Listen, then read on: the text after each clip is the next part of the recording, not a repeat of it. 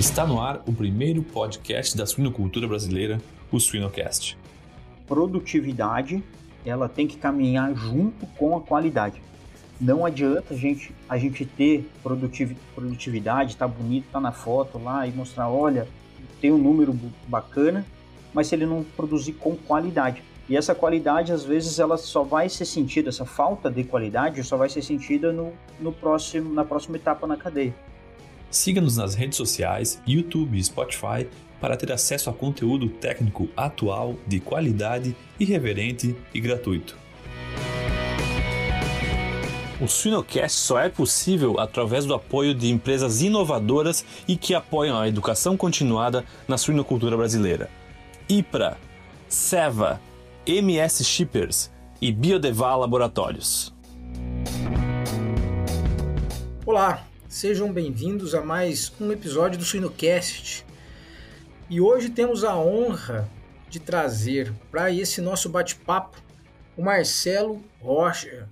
Marcelo Rocha, que hoje está na Aurora. Cara, muito bom é, você ter aceito o convite nosso.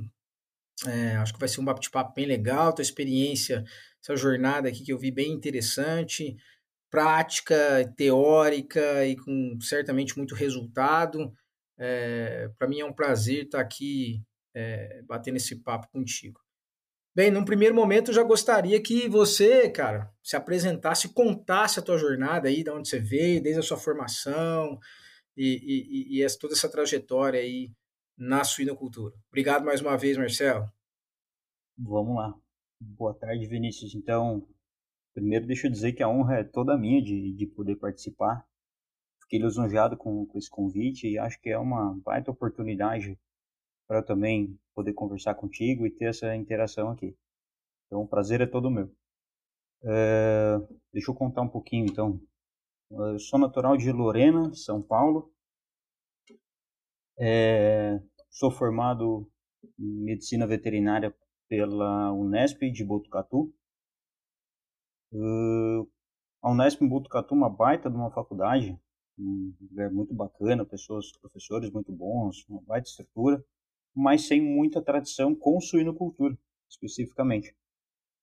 E mas me deu, me trouxe uma bagagem bem ampla, assim, uma base muito boa para para vir trabalhar para o mercado, assim, me preparou bem, posso dizer. Mas como eu falei, assim, a minha, a minha, o forte lá não é suinocultura. Então foi por acaso que eu entrei nesse ramo. Eu, depois que eu formei, eu foquei minha graduação, na verdade, muito em reprodução de, de bovinos e controle de qualidade, mais para o final da, da graduação. Eu nunca fui muito de, de pequenos, assim, eu tinha isso claro para mim, muito, muito, embora eu goste, mas eu nunca fui muito dessa área, eu sabe, tinha na cabeça que era outro rumo profissional que eu queria. Queria ir para essa parte de, de produção, mercado, empresa. E quando eu formei, comecei naquela de procurar emprego, de onde que eu ia me encaixar. Para você ter noção, eu fiz o, o meu estágio curricular, é, parte, maior parte dele, eu fiz no controle de qualidade no, no Carrefour. E depois que eu me que eu encerrei a graduação, eu comecei a procurar trabalho e fazendo processo seletivo aqui e ali e acabei sendo selecionado nessas seletivas no processo no, no processo de trainee da da antiga Seara. Até então ela pertencia a Marfrig. E um dos pré-requisitos desse desse processo seletivo era que a gente tinha que ter disponibilidade para mudar para qualquer lugar. E lá fui eu. Podia mandar gente para qualquer lugar do Brasil. Então, eu me inscrevi. E a princípio poderia entrar tanto para a parte agropecuária ou para a indústria. Então, poderia ser avicultura ou suinocultura. E entenderam na ocasião que eu tinha um perfil, talvez, que encaixava mais para a suinocultura. E aí me mandaram para Itapiranga. Eu não fazia ideia nem onde ficava. Falaram, olha, você vai para Itapiranga. Eu falei, vamos embora. Aí que eu fui procurar onde que era, como é que funcionava, como, como que era Itapiranga. E aí fui para Itapiranga. Cheguei no auge do frio, semelhante como está agora aqui, nesse friozão que está aqui de Santa Catarina. Eu, no auge desse frio, foi, desembarquei e cheguei em, Itapiranga. Aí aprendi o que era passar frio. e aí eu cumpri esse período como trainee em Itapiranga, visitando outras unidades. Eu tive a oportunidade de conhecer toda a cadeia nesse período que eu estava lá. E ah, foi, foi uma oportunidade tanto, porque nesse sentido eu, eu sempre tive muita sorte, sabe? Eu sempre passei por onde eu passei, eu passei com muito boas pessoas, assim, sabe? É, sempre tive na equipe muito bons professores comigo, assim. Então, por onde eu passei, só, só tenho a agradecer por, na minha trajetória, porque eu sempre fui aprendendo, sempre fui agregando muita bagagem, porque com, com, tive muito contato com pessoas boas, sabe? Me ajudaram e levo esses contatos até hoje. E dali depois, finalizando esse processo de trainee, eu fui, fui direcionado para a unidade de Seara. E logo nessa sequência teve a aquela compra da Seara pela JBS. Então, pouco depois, aí teve toda uma reestruturação né, de, de, de pessoal, de equipe, estratégia da empresa. E aí eu saí da Seara nesse período. E aí eu fui para o Paraná. E aí no, no Paraná eu fui para Cevale. Uh, fui morar em Toledo. Eu ia para Cevale, em Palotina, todo dia. E também lá, e lá fiquei trabalhando um tempo com, com terminação, mais diretamente dando assistência, tinha equipe, era o veterinário responsável pela terminação. E fiquei quase três anos, mais ou menos naquela região. E depois surgiu uma vaga na... A minha esposa tinha ido comigo e ela já trabalhava na BRF. Surgiu uma vaga para sanidade, para ser sanitarista da, nas multiplicadoras. E aí me inscrevi no processo. E aí, de novo, deu certo, conheci o pessoal. E seletiva, prova, entrevista, deu certo. E aí para mim ficou bom, porque ela já trabalhava lá, eu morava já em Toledo. E aí fui para a BRF, uma baita escola também. E também lá tive a oportunidade de conhecer um, uma equipe muito bacana. E aí fiquei ali também mais uns três anos na, na sanidade, na, nas avós, lá em Toledo. E aí, nesse meio tempo, ah, eu e minha esposa a gente já estava planejando ter um filho na época. Então, quando, quando, quando a Patrícia engravidou, a gente colocou na cabeça já, olha, quando der, quando for possível, a gente vai tentar voltar para Chapecó, porque a família dela é de lá. Então, com, com essa de voltar para Santa Catarina, surgiu uma oportunidade para eu entrar na, na IPRA, para a área comercial, fazendo serviços técnicos na IPRA. E lá fui eu. Então, de novo, aí casou a, vontade, a, a fome com a vontade de comer. Deu certo, essa vaga era para Chapecó. Então, vim de Malicuia para Chapecó. E aí as coisas vão se encaixando. Eu acho que quando é para dar certo, assim, a coisa flui, né? Vai, vai naturalmente. E e aí depois disso fiquei mais um tempo na, na IPRA também, atendendo a região sul. Então conheci muita gente, foi uma experiência fantástica. Uma equipe muito boa novamente. Estou sendo redundante nisso, mas é verdade. E, e nesse período, aí surgiu também essa oportunidade de entrar para a equipe da Aurora. Um processo bacana, uma proposta bacana de, de, de vir trabalhar. Então, novamente, fiz essa migração de empresa e aí deixei a IPRA e vim para a Aurora, onde eu trabalho atualmente. Então, hoje eu estou na, na Aurora, eu estou coordenando um projeto, um programa de qualidade de leitões, que, que a gente vem trabalhando na, na Aurora. E esse tem sido o meu foco desde então. Já estou no segundo ano de Aurora agora. É pouco ainda, porque o pessoal tem um histórico de mais tempo de casa. Mas essa é mais ou menos a, a minha história resumida aí, Vinícius. Legal, nessa, legal. Nessa trajetória. Já entrou no site da Shippers hoje? A empresa está em peso no mundo digital, marcando presença nas redes sociais e YouTube com muito conteúdo. Acesse www.shippers.com.br, Shippers com SCH e 2Ps, e confira as promoções do mês, lançamentos de produtos, o MS Blog e muito mais. MS Shippers, paixão pelo agro.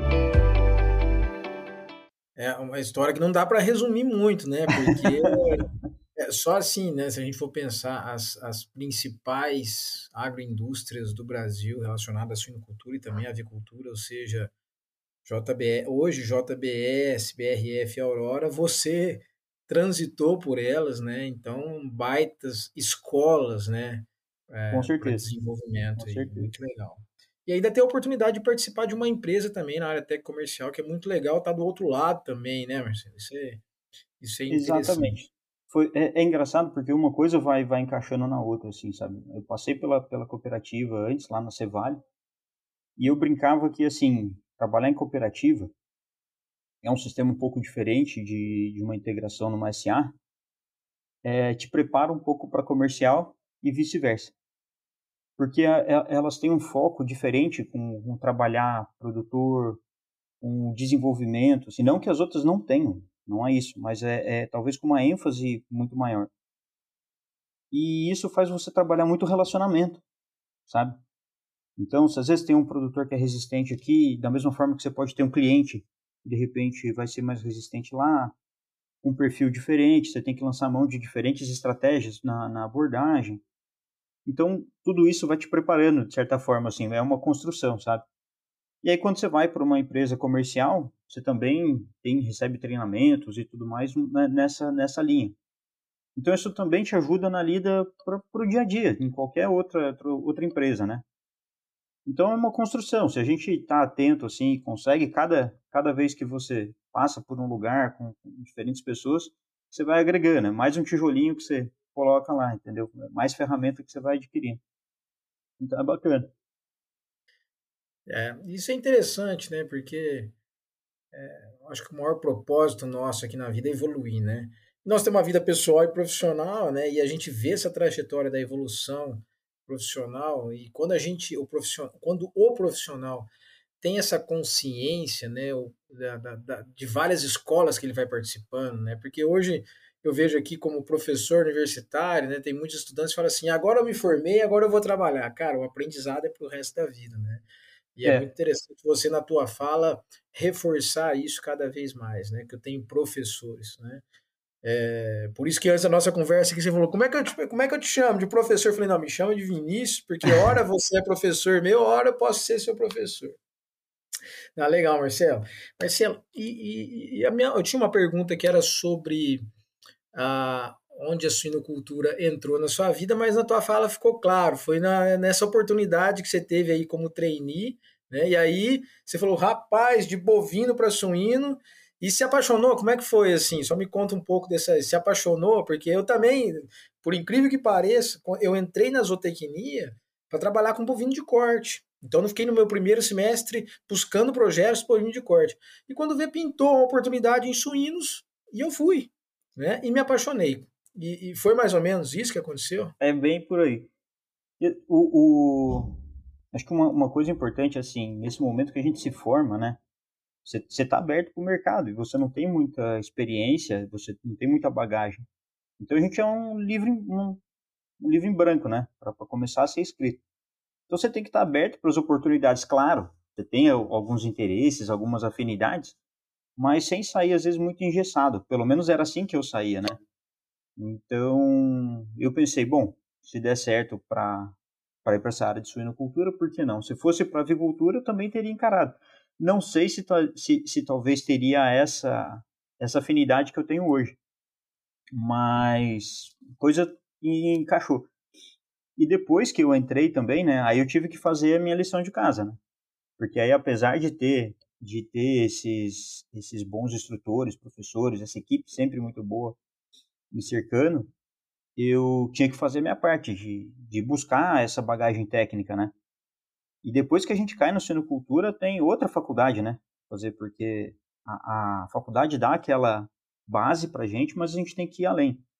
Então aí eu fui buscar, aí fui começar a ler, fui começar a buscar mais, mais conhecimento específico.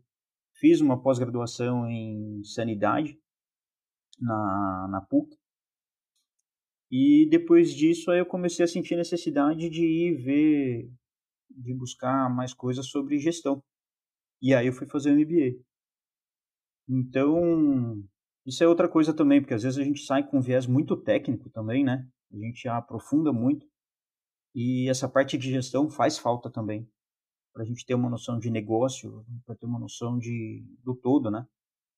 Então, foi isso que eu tentei fazer. Tentei fazer, construir essa trajetória.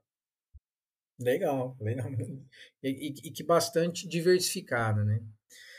Mas então vamos lá, vamos, vamos entrar no tema técnico aqui agora, depois dessa apresentação bem legal. É, que a gente queria te explorar um pouco mais, Marcelo, é sobre, é, sobre um, talvez o maior desafio que a, suína, a suinocultura passa, né, e o suinocultor consequentemente, que é essa sazonalidade da suinocultura, né? Em, você tem um período aí de capitalização, em poucos meses o suinocultor está descapitalizado, está, ou você está se descapitalizando, né? Nós estamos passando por uma crise bastante importante, por sinal, né? O primeiro eu queria saber assim, qual que é, que você tem, como que você está enxergando essa crise especificamente, né? Você já passou por várias aí, né? É, como é que você enxerga essa crise? Ela é diferente, é a mesma? O que, que você, quando você se depara com crise assim, você profissional, Marcelo, qual que é a tua opinião e tua visão sobre isso? Vinícius, é, esse é sempre um tema delicado, né? Porque uma certeza que a gente tem é que as crises virão.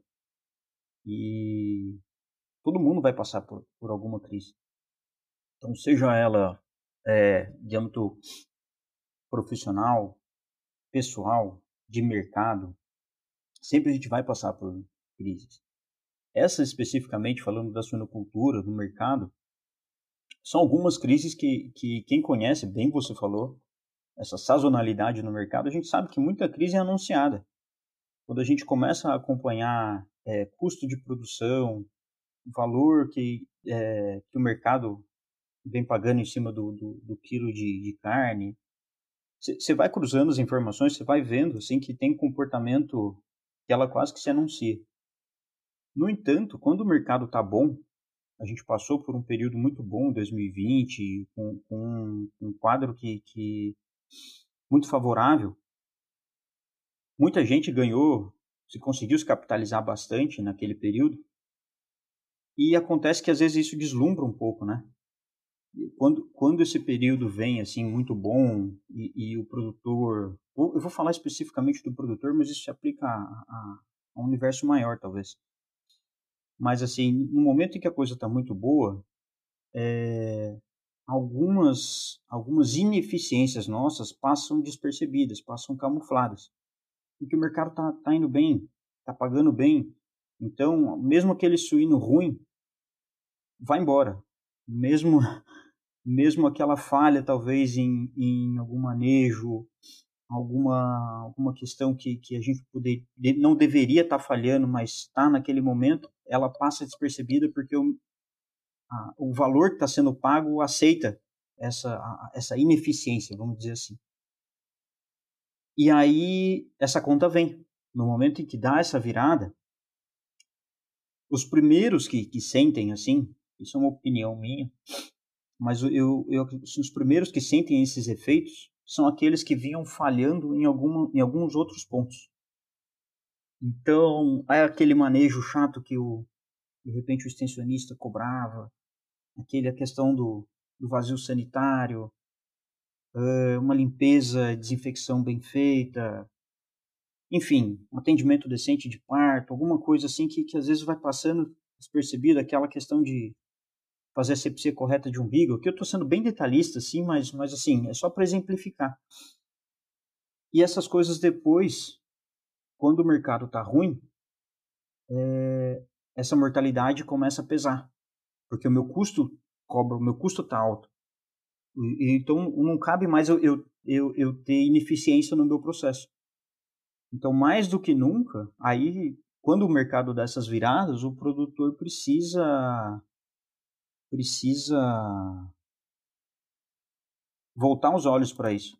Só que muitas vezes é tarde, né? Porque aí já está ali a, a situação, você já tem aquele problema instalado, e aí fica difícil de, de você conseguir é, no, no, durante a tempestade você saber para que lado vai.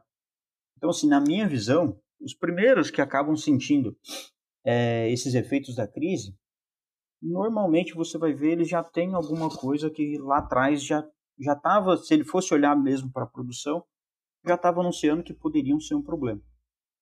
Mas claro, todos sofrem isso, independente, não é só eu não eu não não estou aqui dizendo que quem sofre no momento de crise é quem quem só quem não fez o que deveria fazer, não é isso. Todo mundo acaba sofrendo por essas questões com, com, no momento desse. E aí entram outros pontos assim que a gente precisa levar em consideração. É, a, a, a, gente tem hoje nosso sistema de produção bem vulnerável, né? ele é muito vulnerável.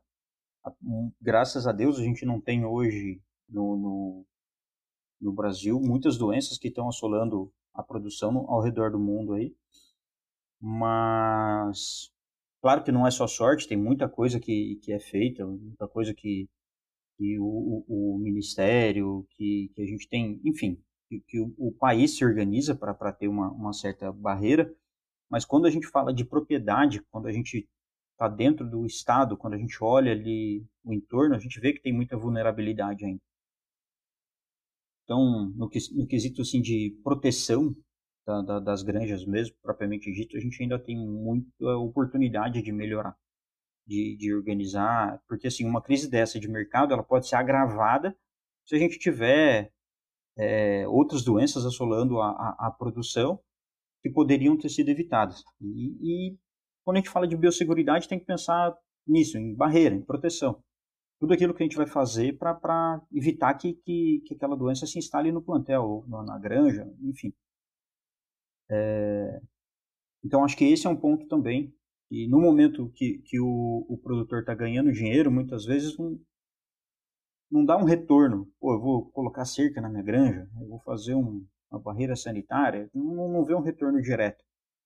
E aí, às vezes, isso fica em segundo plano.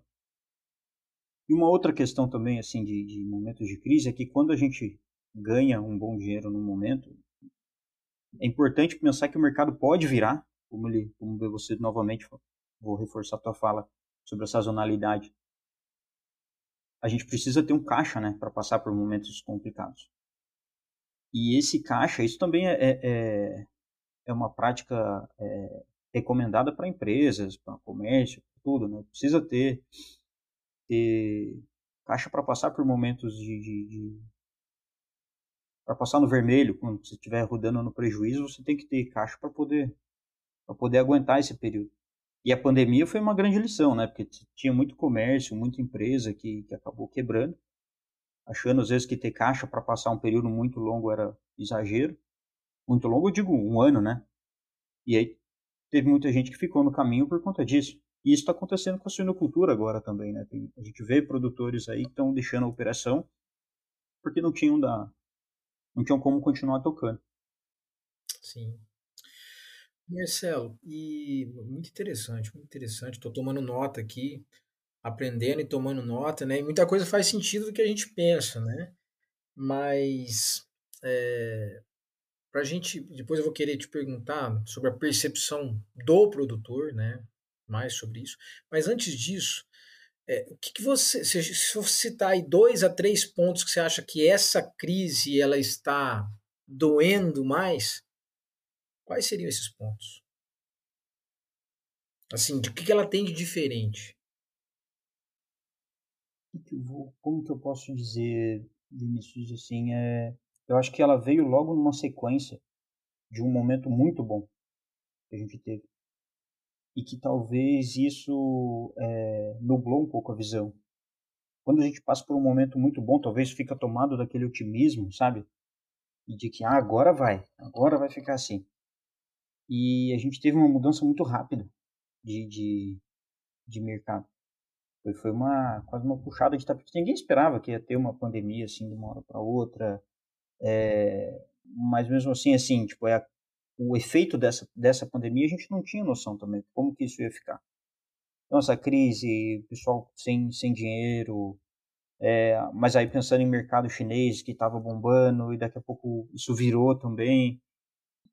Enfim, tem, teve várias, assim, foi uma conjuntura que, que mudou não vou dizer abruptamente, como, porque eu vou estar me contradizendo, né? Que sempre tem alguns sinais, mas assim, mas o, o, o, intervalo foi curto entre a gente ter um mercado favorável e de repente agora desfavorável. Não, não, não faz tanto tempo. E eu tenho eu tenho medo assim de quando a gente tem essas mudanças bruscas assim que pega todo mundo meio de, de, de calça curta, daquelas economias desesperadas, sabe? Então, na, na granja, assim, às vezes o, o, o produtor não tem para onde correr ou, ou não está bem direcionado e começar a fazer aquela economia sem sentido. E, e, e não, ninguém quer errar, né? Mas às vezes não está bem orientado. Aí começa assim, o que, que a gente já viu e, e às vezes acontece. Que tipo de economia eu estou falando? Assim? É redução de, de, de alimentação das fêmeas sem uma orientação correta, simplesmente ah, é para tratar 2 quilos, começa a tratar 1,5 kg para economizar ração. É, para com a reposição da, das fêmeas, isso vai ter um preço no futuro. É, vacina, tira vacina, corta vacina. Então, tudo isso assim, são, são momentos talvez de, de desespero e que vão cobrar seu preço para frente. E isso acontece às vezes também quando a gente não tem um, um, um conceito de cadeia muito claro. Se o produtor entende que a suinocultura dele termina no, no, no momento que ele carrega aquele leitão desmamado, uh, esse problema, ele, a, a cadeia vai sofrer com isso. Porque esse leitão tem todo um processo ainda até ele chegar no abate. E e é pelo menos, bom, um sistema de integração que foi sempre a minha, minha experiência, e eu sou fã desse, desse sistema, é, a cadeia é uma quase que uma obrigação nossa fazer essa ponte, assim, mostrar para os produtores, olha, o, o suinocultura não termina aqui, não termina no desmame, não termina no, no, no desmamado fêmea não termina quando carrega. Ela tem uma continuidade. Então, esse animal vai, vai cobrar seu preço na creche, na terminação e no abate, no rendimento, escondendo, enfim. E bom, aí um aspecto bacana também de, de falar só abrindo um parênteses aqui. É... Hoje o produtor independente está sofrendo muito e está diminuindo, né? Em Minas talvez acho que ainda tem um mercado que ainda ainda tem mais, mas assim está ficando mais difícil para esses produtores independentes. E nesse momento eu acho que é bacana a gente valorizar a integração que, claro que como qualquer outro sistema, ela tem, tem suas oportunidades de, de, de melhoria e tudo mais, mas eu acho que o produtor que faz parte de uma organização maior, nesse momento, ele passa com mais tranquilidade. Porque uma, uma cooperativa, uma, uma companhia maior, ela, ela tem condições de, de passar por uma, uma turbulência dessa com mais, entre aspas, tranquilidade, e sem que o produtor sofra tanto esses efeitos, entende? Então, eu defendo a, a, a esse sistema, como eu falei para você, sou fã dele e acho que é um, é um, momento de valorizar isso também. O produtor que hoje está ligado a uma, uma cooperativa, a uma integração, é um momento dele olhar e, e, e ver as vantagens dessa, dessa constância que, que esse, esse sistema permite. Não sei se você concorda, mas eu, eu sim, enxergo dessa forma.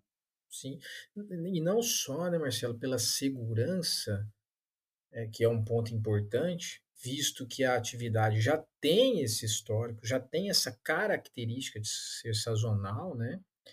Mas também pela, pelo aprendizado, que eu acho que é um ponto muito importante que você tocou, que é a gestão, né?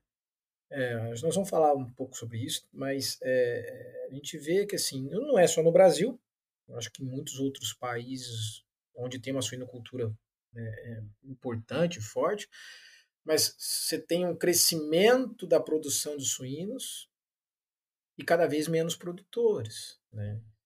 E aí você começa, o que, que fica em risco nisso daí? O amadorismo, né? E o amadorismo na gestão, não é só gestão financeira, não é só gestão de pessoas, mas gestão da produção, né?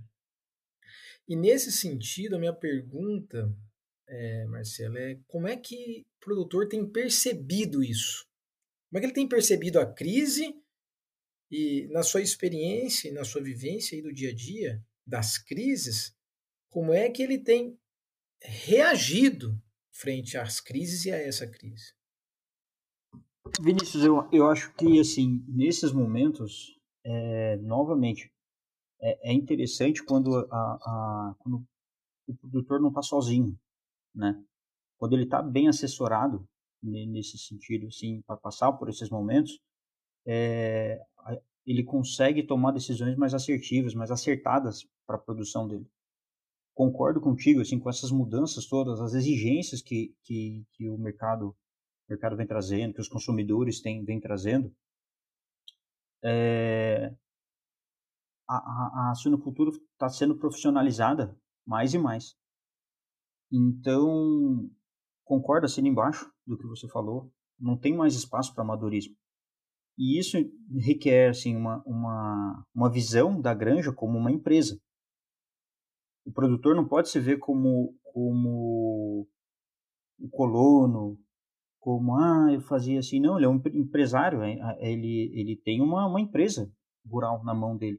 Ele precisa tocar aquilo como uma empresa. E nesse sentido, o papel da extensão rural acho que é muito importante. Porque o, o, o extensionista, a assessoria técnica que ele vai ter, tem um papel muito importante. Não só na questão técnica propriamente dita, para mostrar para ele, olha, como que ele tem que ganhar eficiência aqui e ali, mas também ele tem a responsabilidade do extensionista nesse momento é muito grande, porque ele vira referência.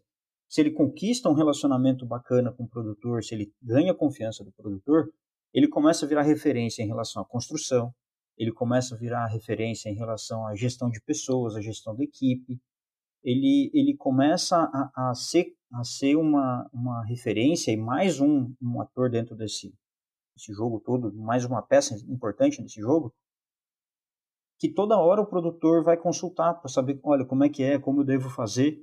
Então, essa responsabilidade que o, que o extensionista carrega, eu vejo que, que ele tem que se preparar para isso também, para esses momentos. Quando a gente pensa em crise, não é só o produtor quem está lá, que está assumindo o risco. O, o, o, produtor, eu vejo assim, que é, é um, ele tem que ser valorizado, e respeitado, porque é um do, uma das peças fundamentais, se não, se não a mais importante dessa, dessa equação toda. Mas o, o, o, extensionista, o consultor que seja, ele tem que pensar que, que, que ele carrega uma responsabilidade muito grande, isso na minha opinião, ele carrega uma responsabilidade muito grande nesses momentos, porque é nele que o produtor vai se agarrar. É ele que vai carregar, às vezes, a, a ele que vai representar uma empresa ele que vai ser a referência que, que o produtor vai ter para passar por esses momentos. Então, eu, eu, eu vejo isso como, como uma responsabilidade, sabe, que, que, ele, que, que a gente carrega no momento que a gente está dando essa assistência, para poder guiar, conduzir a, as pessoas nesse, nesse sentido. E, e aquilo que ele fala tem um peso importante, às vezes a gente impacta as pessoas sem nem perceber. Né? Então, a, aquilo que a gente fala influencia, às vezes, mais do que a gente está imaginando. Então, tem que tomar muito cuidado tem que, tem que ter, tendo consciência dessa, dessa responsabilidade, você tem a obrigação de estar tá bem preparado. Não é que tem que saber tudo sobre tudo, não é isso, mas assim, você tem que ter opiniões embasadas. Não, não tem espaço para amadorismo de um lado nem do outro. Então a gente tem, tem que ter opiniões bem embasadas, tem que buscar, tem, tem que estudar, tem que tem que ir a fundo nas questões, assim, buscar não ficar só só dando opiniões superficiais, entende? A Biodevá projeta e produz aditivos alimentares exclusivos com modos de ação endógenos, adaptógenos e epigenéticos, provenientes exclusivamente de plantas e embasados cientificamente. Ajudamos os produtores a produzir de maneira sustentável e lucrativa, acompanhando a redução de antibióticos e seus desafios zootécnicos e ambientais. Para saber mais, acesse o site www.biodevas.com.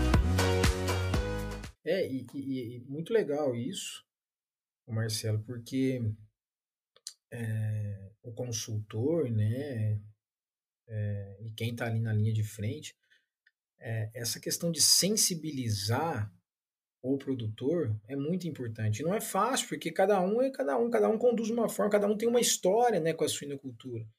E é muito fácil a gente falar assim, ah, tá vendo, um amador, né? Porque ele carrega isso já do seu pai, do seu avô, e ele não quer mudar. Sim, tudo bem, mas se fosse simples, né, não precisaria de profissional para isso. Eles pegariam um manual e falavam, numa situação dessa eu vou conduzir dessa forma. Então é importante você destacar a, a importância desse indivíduo que está ali é, é, é, é, não só transmitindo conhecimento, mas a, a, a provocação para sensibilizar né? não só tecnicamente, mas principalmente para, olha, teu negócio é um negócio, né? E ele precisa ser sustentável, né? Ainda mais suinocultura, que tem um investimento muito alto, ele não é um negócio que você abre e fecha e, ah, não, vou vender e vou abrir outro, né? Você precisa de ter essa responsabilidade. Legal, então assim, é, é, e a percepção é muito diferente, né, de, de cada suinocultor. Você falou aí assim, poxa, Vinícius, eu valorizo muito a integração, né? E aí quando você vai é, você vai se deparar como extensionista, como um consultor, para uma condição de um produtor desse ou de um produtor independente, onde que está na cooperativa, é diferente, né, muitas vezes. Já existem as variações dentro de cada, de cada empresa, de cada é, né? É... Mas é, cl é claro que assim, é onde, onde isso permite, né, uh, Vinícius? Porque de repente na tua região aí, às vezes não é uma região de atuação específica, de alguma integração e tudo mais, não estou dizendo que é o único caminho, né?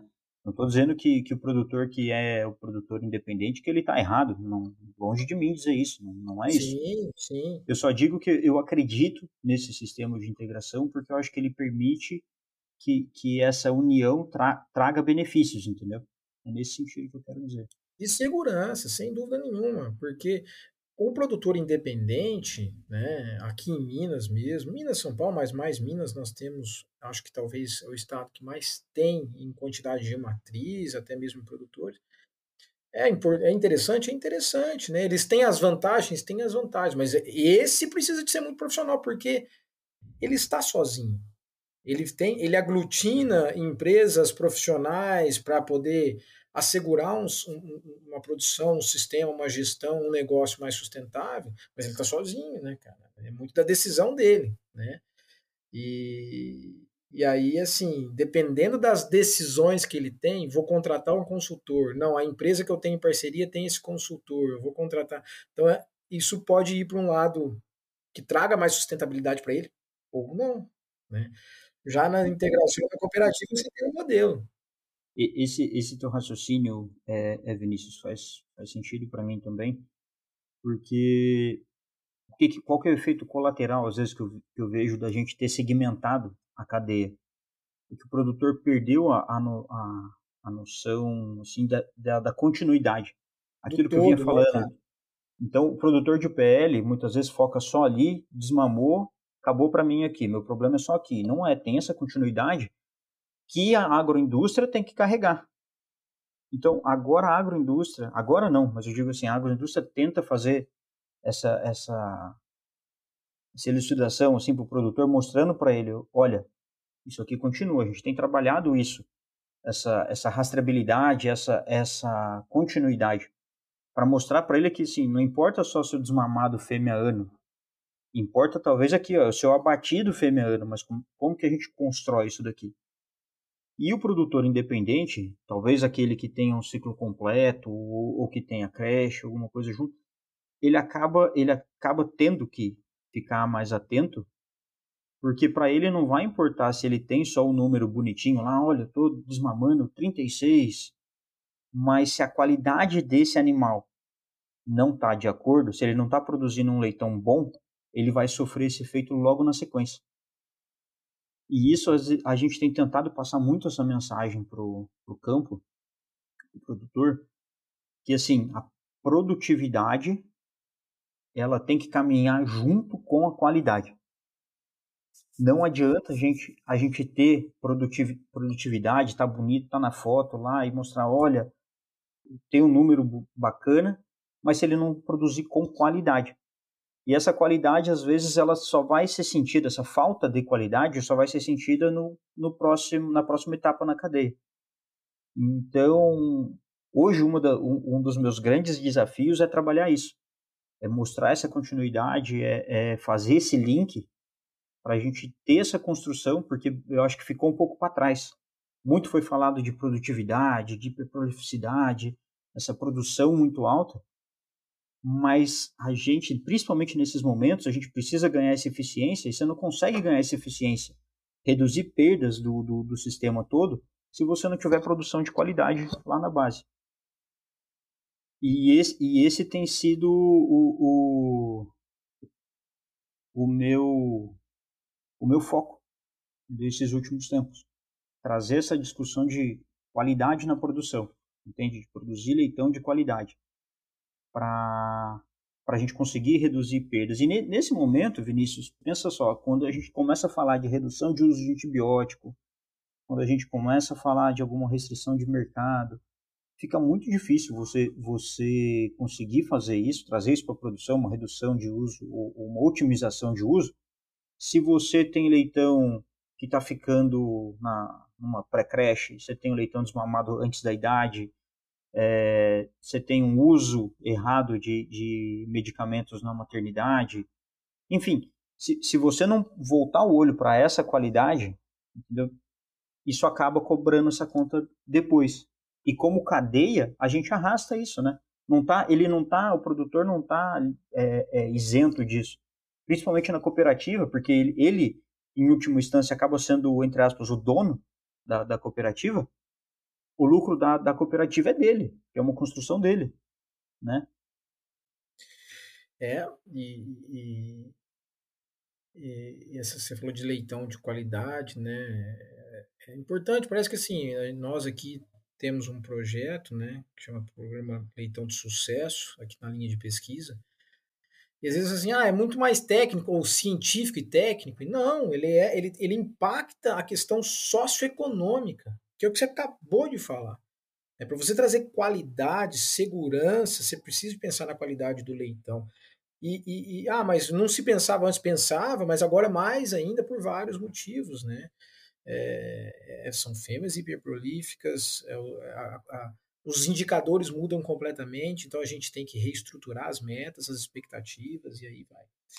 E dentro disso, então, Marcelo, o que, que você tem, o que, que você pensa aí como alternativa? Se a gente for pensar assim, claro que cada caso é um caso, cada situação é uma situação, cada dia é um dia dentro de uma, de uma é, dentro de uma granja.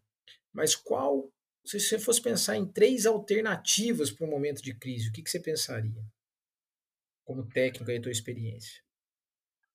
Então, assim, vamos dizer, é, é, é, bem, é difícil a gente passar a receita, né, Vinícius, assim, e aqui eu, eu, eu falo como opiniões pessoais, assim, mas eu vejo que, assim, alguns pilares, assim, que a gente tem que fugir, fugir não, alguns pilares que a gente tem que pensar e um que a gente tem que fugir.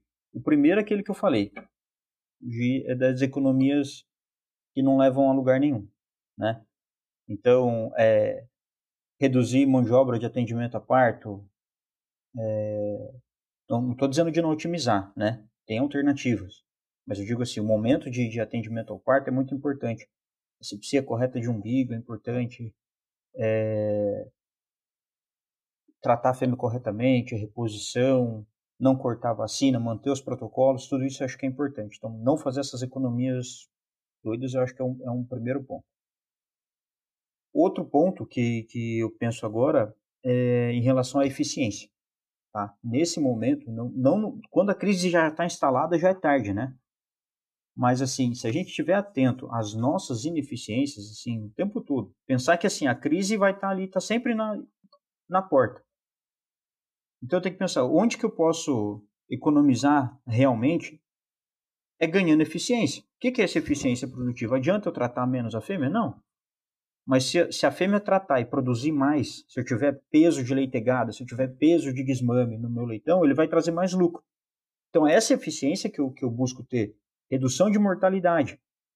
Não só ali, a base de, de, de medicação, mas se eu construo isso com manejo, então é ali que eu tenho que encaixar. Então, tudo aquilo que a gente puder prevenir o problema, aí eu, eu vou ser redundante quase, porque aí é, é, é chavão, né? Dizer que prevenir é melhor que remediar. Mas, assim, fazer o manejo correto com o leitor, preparação de leitor, fazer vazio sanitário, tudo aquilo que a gente vem fazendo, que é aquela cartilha que, é, que, que sempre foi pregada, que, que não é novidade para ninguém. Não precisa ir o veterinário, não precisa ir o extensionista na granja para dizer que tem que lavar direito uma sala, para dizer que tem que atender um parto decentemente, tem que reduzir é, é, umidade na sala, enfim, são coisas assim que são básicas e que cobram a conta.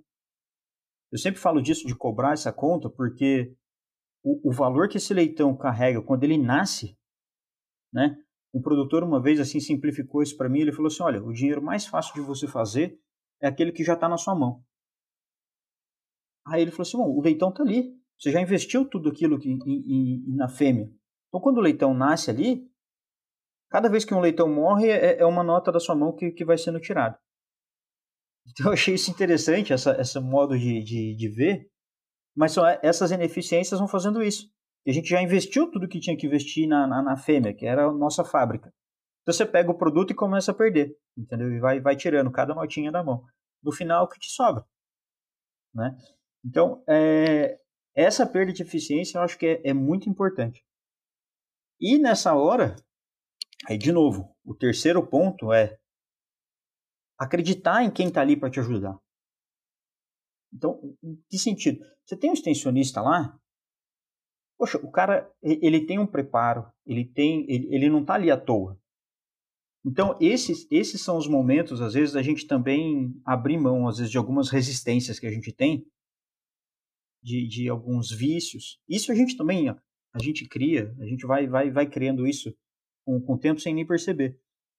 Mas aí abrir mão de algumas posturas, claro que sempre se, se você está bem embasado e tudo mais, eu também já cometi diversos erros aí, e, e, aí você tem que ter humildade nesse período de, bom, será que eu estou errado? Esse ponto de vista está certo? Como, como, é que é isso aqui? Me, me explica melhor. Então você, tem um cara ali que está que tá te atendendo, está vindo preparado, está sendo preparado para isso, está em constante aperfeiçoamento, seja um consultor, seja extensionista, veterinários ou tecnista, agrônomo, enfim, to, todos os profissionais que compõem esse mercado, eles têm condição de, de assessorar o produtor nesse momento, né? Então, acredito que, assim, aquele que está lá a, a, auxiliando, muitas vezes tem produtor que paga um consultor externo para ir lá, mostrar para ele tudo aquilo, e depois não segue. Ah, tem dificuldade? Claro que tem. Se fosse fácil, todo mundo estava produzindo, a gente sabe que tem. Mas, assim, se a gente tem um corpo técnico que, que se prepara, que a gente foi buscar, que a gente está vindo buscar ajuda, e vem a pessoa lá, olha, vamos fazer, vamos seguir por aqui que vai dar certo, e a gente abre mão e, e não segue, aí sou eu pegando a estrada, a mesma estrada de sempre, achando que vou chegar em outro lugar, né? Então eu vejo que, que é, essas três coisas assim são, são importantes. Não sei se eu respondi bem o que, o que você perguntou, mas eu acredito que seriam três pontos importantes. Respondeu e foi bem didático, gostei, viu? Então, mais, um, mais um ponto aqui que eu aprendi também nota. Economia, vou chamar direto, economia burra, né, cara? Uma economia burra. A eficiência que está traduzida em produtividade, e quando você está em crise, a produtividade é extremamente importante, porque é a relação de retorno sobre o investimento, e acreditar nas pessoas que estão capacitadas e que pode fazer diferença no sistema de produção, sem dúvida. Já pensou estar no top 1% da suinocultura? Acesse academiasuina.com.br e invista no seu conhecimento. Marcelo, vamos para uma última pergunta, porque é, infelizmente nós temos um tempo aqui. Né? É, o que, que você, dessa crise, tá, tem aí de perspectiva para os próximos meses? Olha, difícil responder essa pergunta, hein, Vinícius? Porque, eu assim, sei que é difícil. o, o, o panorama não está fácil para a gente. Assim. Esse, esse, é um ano crítico, que a gente tem taxa de juros alto, custo de, de, de produção, custo de tudo alto, né? Inflação, de novo, sendo bater na porta aí, é, é um ano de eleição, então tem muita expectativa, muita coisa assim, mas eu acho que a gente tem que ser otimista, né? Eu acho que não tem que ser sonhador, mas eu acho que assim, essa, essa sempre esperar que o mercado melhore, que as coisas vão melhorar, eu acho que isso dá força para a gente passar por esses períodos ruins. Então, mas sendo bem franco, assim, hoje eu não consigo fazer uma leitura do mercado e dizer ou passar uma previsão, sabe? eu acredito que a gente vai chegar no fim do ano com, com uma condição melhor, tá? De, de mercado reagindo, mas é difícil dizer assim o quando e o quanto, sabe? É, não me arriscaria a, a, dar uma previsão muito além disso. Eu sei que, que talvez seja genérico, me posicionei muito em cima do muro aqui para falar, mas. Mas é difícil, mas, eu sei. Mas é muito complicado fazer uma, uma, uma, previsão assim. Aqui, aqui eu estaria chutando completamente, entende? Para te falar. Eu, hoje eu não consigo olhar essa conjuntura do mercado e, e fazer uma leitura e, e, esperar. Eu acho que é o momento da gente esperar, aguardar, sabe? Ver como que, que, que todos esses fatores vão se comportar. Mas eu, eu tenho eu tenho essa expectativa de que até o fim do ano o mercado vai reagir. E a gente vai ter uma, um quadro mais favorável, tá? Ainda até o fim desse ano, eu acredito. E o, o para 2023, eu acho que o quadro vai ser mais, mais tranquilo, menos turbulento. Uhum. É, tem que ser, né? Mas é a, é a, previsão que eu faria, assim. Sei que não, não, não foi muito profunda a minha resposta, mas... Não, mas a gente tem conversado bastante sobre isso aí, seja na universidade, seja no campo, nas empresas, que está difícil, né? Porque eh, na maioria, não é simplesmente commodity, milho e soja alto e preço, é muito mais do que isso esse ano. E aí você começa a delongar demais uma crise, né? Que fica difícil, né? Aí a descapitalização por, por, um, por um longo tempo, por mais que vieram anos bons aí, fica difícil. Bem, eu estou muito satisfeito e tive vários insights aqui. É, é, eu acho que assim, um, ponto que você tocou que, que eu sempre penso também, Marcelo, para a gente finalizar, é, é, a consciência que o produtor, que o suinocultor, que o gestor daquele negócio tem que ter sobre o, a, a, um planejamento estratégico bem feito. Dentro desse planejamento estratégico, você tem que ter um fundo de crise, um fundo de investimento, pelo menos. Né? Porque o fundo de crise ele está ali, né? você está preparado para aquilo você passa ela é, é menos pior, né? E é mais é menos pior. E o fundo de investimento para você cuidar desse item produtividade, eficiência que você falou, né? Segurança do sistema também. Então, é, eu também estou de acordo contigo, né? É, enchi uma folha aqui de notas que eu tomei é, é, e é muito bom ouvir quem tem a experiência do dia a dia, né? Agora eu queria te fazer algumas perguntas mais pessoais. É, eu queria saber, porque é óbvio, né, nossa vida não pode, não pode, não deve se resumir à vida profissional, né? E o que, que é o Marcelo? Qual que é o hobby do Marcelo aí no dia a dia? Que você fala assim, rapaz, agora eu tô, arrumei um tempinho para fazer isso. Olha, Vinícius, o que, que eu vou te dizer, cara? Assim, é... eu sempre gosto, eu gosto de assistir bastante filme, eu gosto de, de, de, ficar com a minha família, assim, nos momentos de, de, de folga, de lazer. Mas eu tenho um filho de três anos, uma energia que de dá inveja. e ele, ele cansa o pai, cansa a mãe e ele tá aceso. Então, o, o meu hobby ultimamente tem sido com o Apagar esse fogo. Então, assim, quando eu estou em casa, eu estou em função dele, estou brincando e, e, e, dando atenção para ele. Então, eu brinco. Esse, esses tempos eu estava voltando de estava voltando de São Paulo para Chapecó e tinha um cara na minha frente assim, e veio umas três, uns três adolescentes assim, chegando e tirando foto com ele e cumprimentando e batendo foto e tal. E eu olhei, eu tentei saber quem era, mas não fazia ideia, cara. Eu falei, olha, nessa ultimamente, a menos que você seja Peppa Pig, eu não vou reconhecer. É... Ai, cara, mas, mas assim, o que eu gosto de fazer é estar junto com a minha família, estar junto dos meus nesse momento, curtindo meu filho, assim, isso para mim é uma grande satisfação, sabe? Ah, legal. Eu, eu, eu entendo também, tem duas meninas aqui. A gente fala assim, qual que é o teu hobby, né? Qual, hobby tenho, né? Mas o que eu estou praticando é, é esse. No momento é isso. até, até a gente falava assim sobre, sobre outras questões lá no início, ainda antes da gente começar. Por exemplo, leitura. Um filho pequeno, assim, meu ritmo de leitura baixou demais, sabe? Eu gosto, mantenho o hábito de, de, de ler, assim, gosto de ler coisas fora até da área técnica para Eu acho que é importante também a gente não, não ficar muito bitolado, mas com uma criança pequena você reduz bem o ritmo, assim. Até muda um pouco, assim, né? Até passar por esse um período pouco. Da primeira infância ali. Muda é. muito, Marcelo, não muda é, um pouco, não é. muda muito. mas, assim, a, a organização de tempo, de, de rotina, ela, ela muda bastante de como era antes, né? Demais, demais. E dentro disso, assim, fala sobre um. Eu sei que teu ritmo você diminuiu, né? E eu, eu entendo isso. Acontece, aconteceu comigo.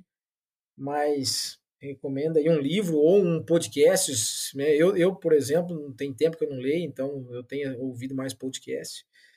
Eu gosto Fala também de podcasts, assim, é bacana. Sempre que eu estou dirigindo, eu estou em deslocamento, eu gosto também de ficar escutando. Tem, tem um que chama Do Zero ao Topo. Eu acho muito legal. Eu acho muito bacana de, de escutar. Que ele conta trajetórias assim de pessoas que construíram grandes empresas, assim. E alguns realmente, assim, do zero, tiveram uma ideia bacana e foram estruturando. Eu acho que dá, dá bons insights, assim, ele é bacana. E o livro, cara, assim, varia bastante, depende muito do interesse, né? Eu gosto muito do, dos livros do Marcelo Glazer, não sei se você conhece. Uhum. E... Nunca li, mas conheço. Cara, Criação Imperfeita é um livro legal. É, o Fim do Céu e da Terra também é um livro bacana. E, e são, são alguns autores, assim, ele, ele, ele, é, um, ele é um físico teórico, mas que consegue traduzir, assim, a, essa, essa base de, de ciências, assim, para leigos, para quem não é dessa área. Então, ele faz alguns, algumas correlações assim com, com religião, ele mostra assim co, como que é a questão de, de, de, formação, mundo e tudo mais, fazendo paralelo com, com a visão de religião, contrapondo algumas coisas assim. Então é um livro interessante de ler. E desse tipo de, de tem um tem um outro cara que chama Leonard Mlodinow, se eu não me engano, não sei se é pronuncia se, se, se pronuncia certo assim, dessa forma mas é o cara que é o autor daquele O Andar do Bêbado e Subliminar. São dois livros bacanas também de, de ler nessa linha. Eu acho que são, são alguns bacanas. Eu gosto de ler sobre essas coisas assim, acho que é, que é legal. Que legal. Cara, e, se, legal. e se você gosta de história, cara, assim, um negócio mais denso, mais profundo, tem um livro que, que era da minha mãe, bem antigão, uma Treblinka que é da época da, da Segunda Guerra, assim, é um negócio mais tenso. Mas é muito bacana porque mostra como que eles construíram aquelas máquinas todas de, de câmaras de gás e, e, ele conta sobre a revolta no campo de, de Treblinka. Então é, é, um livro meio pesado assim de se ler, mas é muito bacana e, e, e faz a gente refletir como que a inteligência usada para um lado errado pode ser danosa, né? Mas aí, aí vai de interesse, né, cara? Então. Tem muita coisa. Mas legal, legal. Livros que eu nunca ouvi falar. Muito bacana. Depois eu vou assistir de novo aqui e tomar nota.